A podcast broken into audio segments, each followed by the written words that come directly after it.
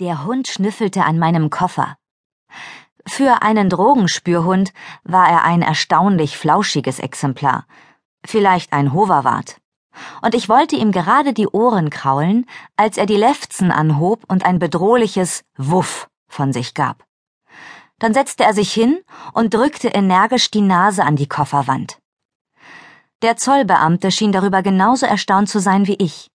Er schaute zweimal vom Hund zu mir und wieder zurück, ehe er nach dem Koffer griff und sagte Na, dann wollen wir doch mal schauen, was unsere Ember da aufgespürt hat. Na großartig. Kaum eine halbe Stunde auf britischem Boden und schon wurde ich verdächtig, Drogen zu schmuggeln.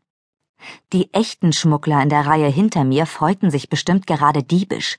Dank mir konnten sie nun unbehelligt mit ihren Schweizer Uhren oder Designerdrogen durch die Absperrung spazieren.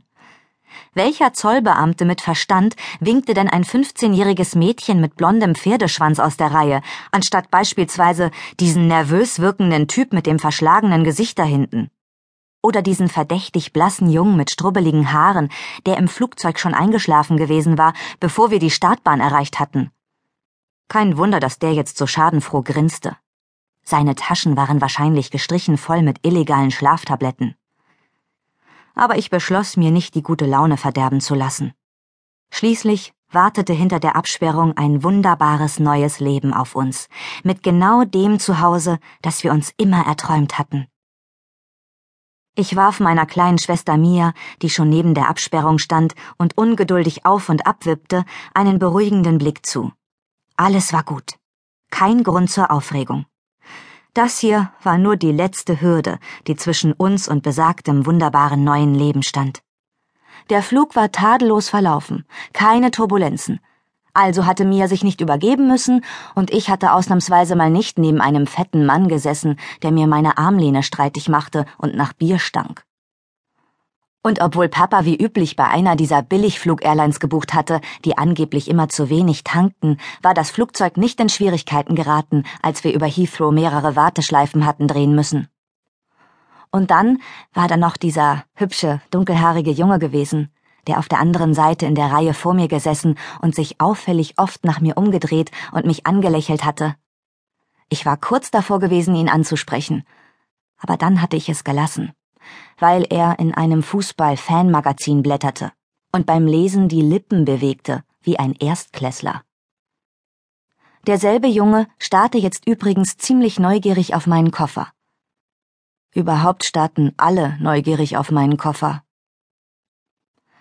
Ich sah mit großen Augen zu dem Zollbeamten auf und setzte mein allernettestes Lächeln auf. Bitte. Wir haben keine Zeit. Der Flieger hatte schon Verspätung und wir haben noch eine Ewigkeit am Gepäckband gewartet. Und draußen steht unsere Mom, um meine kleine Schwester und mich abzuholen. Ich schwöre feierlich, in meinem Koffer befindet sich nur jede Menge dreckige Wäsche und weil mir in exakt diesem Augenblick einfiel, was sich sonst noch in diesem Koffer befand, verstummte ich kurzzeitig. Auf jeden Fall keine Drogen, ergänzte ich dann etwas kleinlaut und sah den Hund vorwurfsvoll an. So ein dummes Tier. Ungerührt hiefte der Zollbeamte den Koffer auf einen Tisch.